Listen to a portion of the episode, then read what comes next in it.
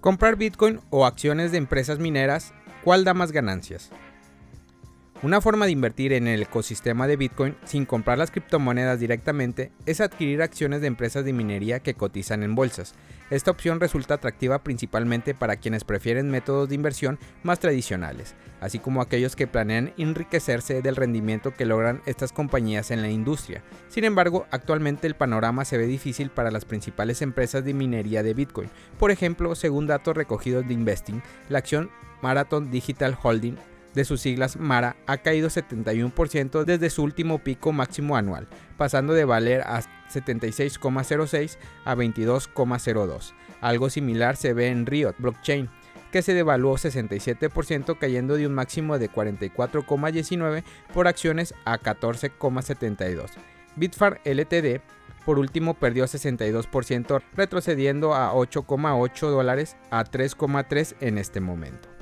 Estas compañías de minería de Bitcoin, que son algunas de las más grandes que cotizan en la Nasdaq, tuvieron su pico máximo anual en noviembre del 2021.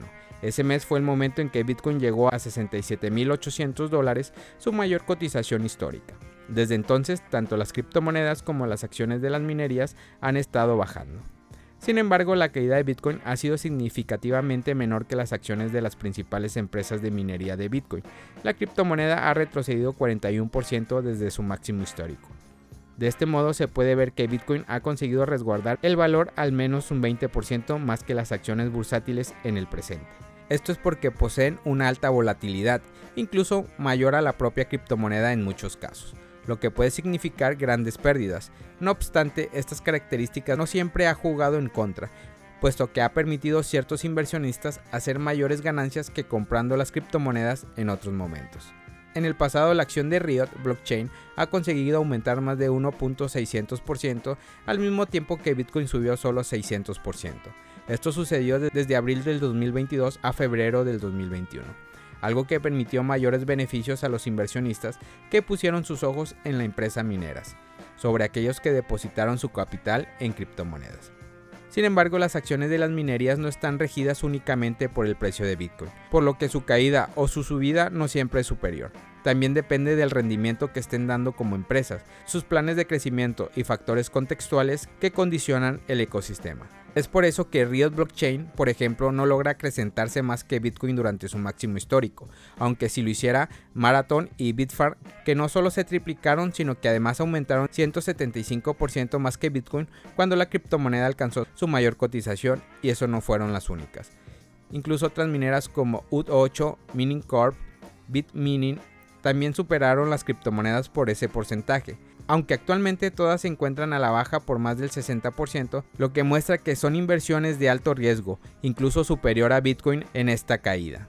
Kazajistán restringe las operaciones de minería de criptomonedas. ¿Se avecina otro éxodo?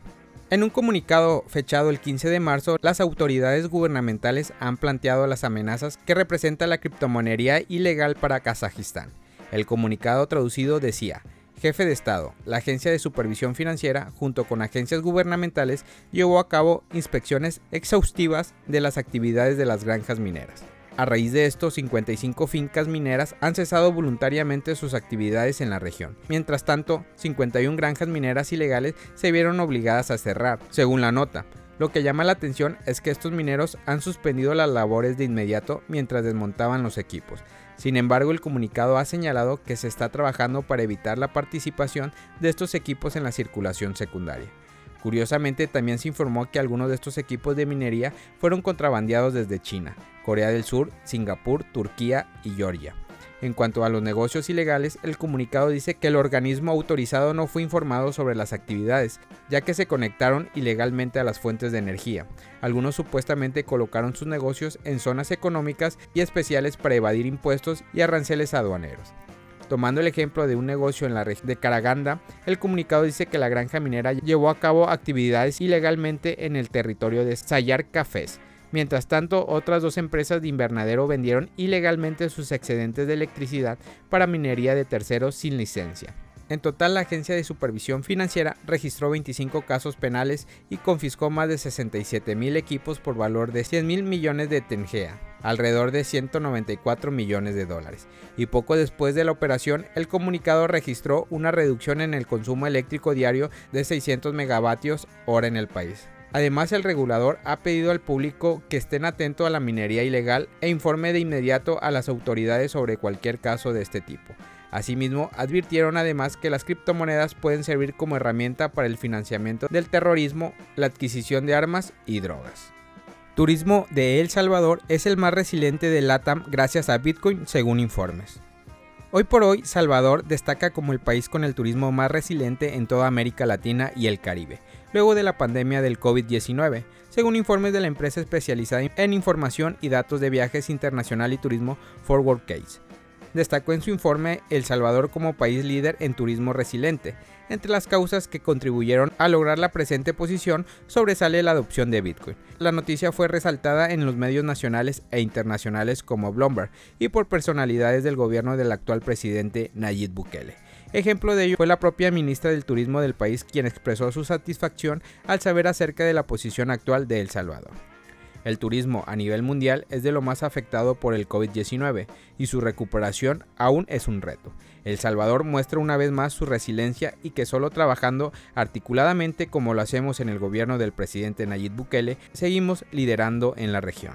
La clasificación se centra en el ritmo de recuperación que han presentado los países de América Latina y el Caribe, luego de los devastadores efectos del turismo que tuvo el COVID-19 a nivel global. La economía que presenta una tasa positiva representa haber superado el impacto del confinamiento al turismo.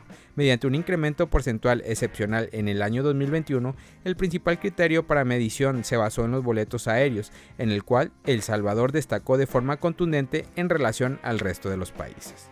El mes pasado, la titular del Ministerio de Turismo, Morena Valdés, había informado que El Salvador había de sobremanera superado las proyecciones en el ámbito turístico, logrando una cifra estimada de 1,4 millones de visitantes, grupo estratégico del cual se obtuvieron unos 1.462 millones de dólares en divisas. Por otra parte, El Salvador continúa siendo un destino turístico atractivo para los visitantes de Estados Unidos, puesto que conforman un 60% del total de las visitas.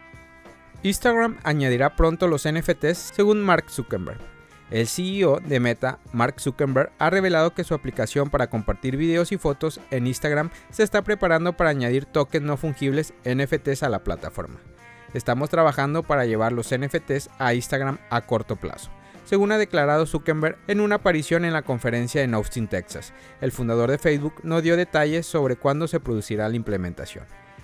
Casey Newton, escritor del boletín Platformer, tuiteó desde la conferencia de Zuckerberg, también dijo que espera que en el próximo mes los usuarios de Instagram puedan acuñar sus propios NFTs en la plataforma. Familia Criptomonedas al Día BTC. Gracias por escuchar mi podcast. Recuerda que nos puedes encontrar en YouTube, en Facebook, Instagram, TikTok como Criptomonedas al Día BTC. Sígueme en mis redes sociales y no te pierdas todo sobre el mundo cripto.